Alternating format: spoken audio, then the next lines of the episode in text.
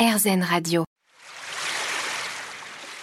L'instant présent Aurélie Godefroy. L'instant présent sur RZN Radio, votre émission hebdomadaire, avec aujourd'hui l'écrivain Gilles Paris. Alors, Gilles Paris, il y a une phrase qui m'a surprise dans votre livre. Euh, comme je dis, vous êtes écrivain. D'ailleurs, vos livres rencontrent euh, un certain succès. Il y en a même un qui a été adapté au cinéma, je crois. Mmh, tout à fait.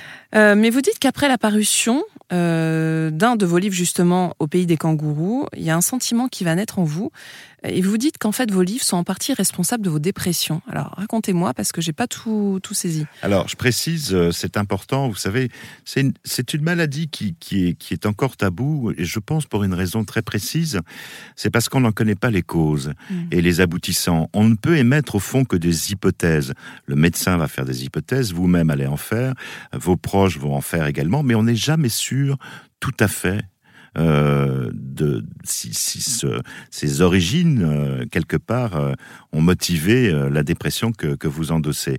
Et, et, et j'ai pensé à un moment donné qu'il y avait une sorte de malédiction. Carrément. Ah oui, oui, oui, je le dis comme ça, une sorte de malédiction dans l'apparition de mes premiers livres, en tout cas. Après ça, la malédiction s'est rompue, ce qui prouve que soit elle s'est soignée d'elle-même, soit elle est partie.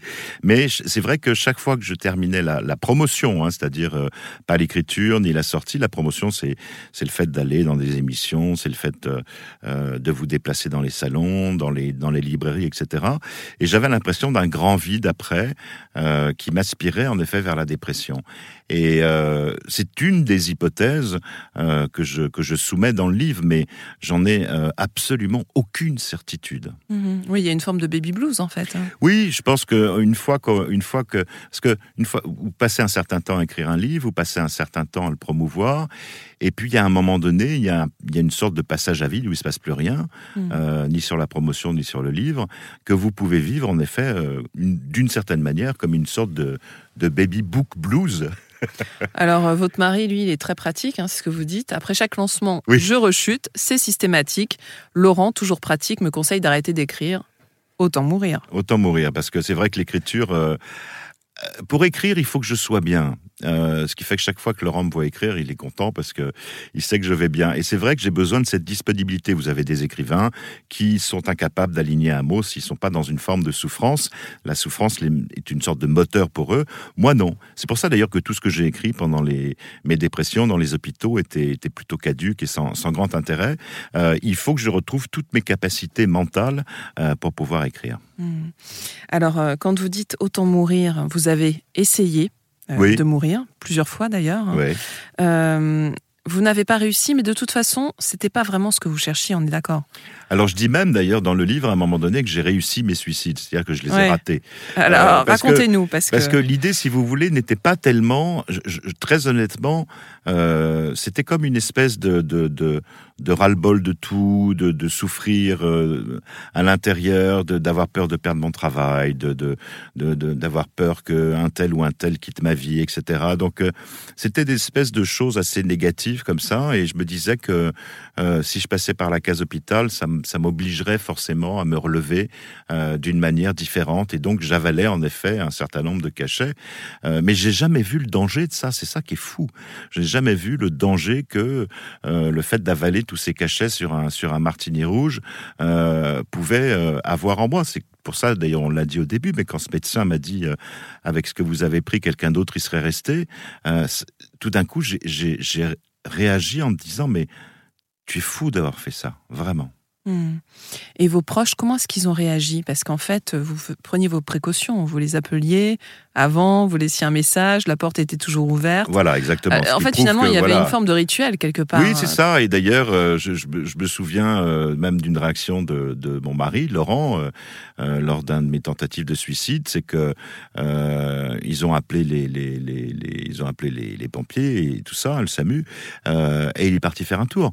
je veux dire, pour lui, il savait très bien comment ça allait se passer. Ils allaient venir me chercher. Il l'avait vécu un certain nombre de fois. Ils allaient m'emmener à l'hôpital. Il préférait me retrouver à l'hôpital plus tard. Donc c'était presque devenu euh, encore quelque part. Voilà. Hum, hum. Eh bien, euh, effectivement, en fait, euh, vos proches, quand même, euh, oui, on, on- on sent quand même l'amour qu'ils avaient pour vous, euh, que ce soit Laurent, votre meilleur ami, votre maman aussi, hein, dont Oui, vous mon- parlez tout, beaucoup. Tout, tout ce monde-là m'a aidé. Hein. Voilà, et c'est vrai que les personnes qui souffrent de dépression n'ont pas toujours cette chance d'être aussi entourées. Je sais, je l'ai découvert beaucoup dans les hôpitaux et les cliniques avec des. Je voudrais terminer là-dessus parce que c'est important. Tous les patients que j'ai connus dans les hôpitaux, qui avaient vraiment des conditions sociales de vie Mm. très différentes de la mienne, ont trouvé le, le moyen de m'aider euh, à leur détriment d'une certaine manière. Et ça aussi, je leur dois beaucoup. On se retrouve dans quelques instants pour la dernière partie déjà de cette émission, Gilles Paris. L'instant présent Aurélie Godefroy. L'instant présent sur RZN Radio, votre émission hebdomadaire avec l'écrivain Gilles Paris, euh, qui nous parle de son très très beau récit Certains cœurs lâchent pour trois fois rien. Alors Gilles Paris, on a évoqué durant toute cette émission vos dépressions, euh, la façon dont vous les avez traversées, la façon dont vos proches vous ont soutenu aussi. Euh, quels conseils vous donneriez-vous à des personnes qui se sentent alors peut-être dans un premier temps déprimées, mais on va établir hein, la distinction Oui, entre euh, la déprime et la dépression, et puis peut-être aussi carrément en dépression. Comment est-ce qu'on peut En dépression, après, euh, vous avez des gens, moi c'est ce que j'ai vécu dans les hôpitaux, des gens très isolés aussi, donc euh, sans famille, Ouais. ou même avec famille, mais qui les conspuent d'une certaine manière parce qu'ils veulent pas en entendre parler. Ça, je me souviens, dans, une, dans une des cliniques où j'ai été, une vieille dame que sa famille et ses enfants ne voulaient pas voir parce qu'ils avaient honte de ce qu'elle avait. Vous pensez Donc, que ça reste euh, tabou encore Un aujourd'hui peu quand même. Ouais. Et puis alors, dans les villes, ça s'améliore. Dans les grandes villes, ça s'améliore. Mais alors, au fond des campagnes, euh, oubliez. hein. Mm. C'est quelque chose de, de rédhibitoire et, et très mal vécu d'ailleurs, de toute façon. Je crois que, je crois que, comme je le disais tout à l'heure, le premier pas, à un moment donné, euh, le plus sain, le plus, le plus, le plus direct et le plus honnête, est d'aller voir un médecin. Euh, une fois qu'on a vu le médecin, on a fait un pas. hein. il va y en avoir beaucoup des, des, des pas à faire ensuite, mais euh, une fois qu'on a vu le médecin et qu'il vous donne une prescription, il faut voir si cette prescription vous convient. Et si elle vous convient, il faut pas l'abandonner. Euh, il faut la garder le plus longtemps possible. Parce que on n'a jamais assez de recul sur le moment de la dépression. Euh, si vous souffrez pendant un an, c'est énorme au quotidien, au jour le jour. Mais un an dans une vie, qu'est-ce que c'est? C'est pas grand-chose. Donc, je veux dire, il faut accepter cette idée que vous allez être emmené sur plusieurs mois, euh, que vous allez vous en sortir, que c'est possible, qu'il y a plein d'alternatives, plein d'aides, plein de choses proposées par les hôpitaux et les cliniques, euh, par les médecins, par En les... fait, il faut avoir les- confiance. on peut, on peut, pour des raisons financières, on peut tout aussi bien voir des psychologues euh, dont les tarifs sont beaucoup plus abordables. C'est important de parler.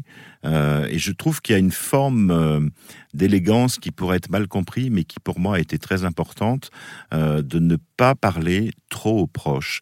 Parce que chaque proche, au fond, finalement, euh, vit sa propre vie, il a ses propres problèmes. Et le dépressif, quand il parle de lui-même, il a un peu tendance à en rajouter. Et il peut faire peur, voyez ce que je veux dire Il peut, euh, tant de négativité, à un moment donné, ça peut peser. Je trouve que on, on- voit des médecins pour ça, on voit des psychologues Mhm. pour ça. Euh, et puis rester, euh, rester euh, neutre par rapport à, à sa famille ou à ses proches pour ne pas euh, leur faire endosser ce que vous traversez. Mais comment établir euh, la différence entre la simple, entre guillemets, déprime et la dépression? C'est très simple. La, la, la déprime est vraiment un état passager. Euh, c'est parce que vous avez euh, vous avez raté le poste que vous souhaitiez euh, dans votre entreprise. Euh, votre meilleur ami euh, euh, a couché avec votre meilleur ami. Enfin, j'en sais rien. je dis Oui, et n'importe puis il y a quoi. des émotions associées, Voilà, un peu il y de a des émotions tristesse, un peu de associées, colère. ouais. Mais tout ça, ça se soigne entre copains. et on, on- on boit un coup, on passe une soirée ensemble, on rigole, beaucoup d'humour. L'humour sauve de tout, comme on le sait, Mm. et, et ça va beaucoup mieux. La déprime est vraiment un état passager. La dépression, c'est une maladie qui s'installe, minimum pour huit mois, et qui peut durer quand même un certain nombre de temps. Donc il faut être patient, et personne ne l'est dans la vie d'ailleurs.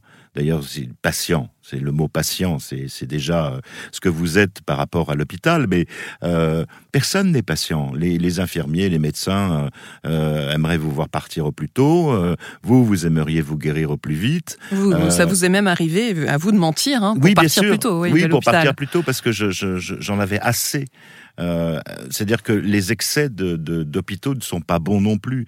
Normalement, on fait des séjours de 15 jours, euh, 3 semaines. Y a un moment donné, on, prend son propre envol et c'est important de, se prendre en main, même quand on ne va pas bien. Je disais, on peut être dépressif et heureux par moment. C'est-à-dire que on, peut euh, euh, être bénéficiaire d'un, coucher de soleil, d'un, d'un, d'une conversation avec un ami, ou, tout d'un coup votre mal-être s'atténue d'une certaine manière, même s'il reprend ensuite. Au moins vous avez vécu ce moment. Il y a des fenêtres de lumière. Il y a des fenêtres. Hein, on n'est pas dépressif du matin au soir, même si on a l'impression de l'être.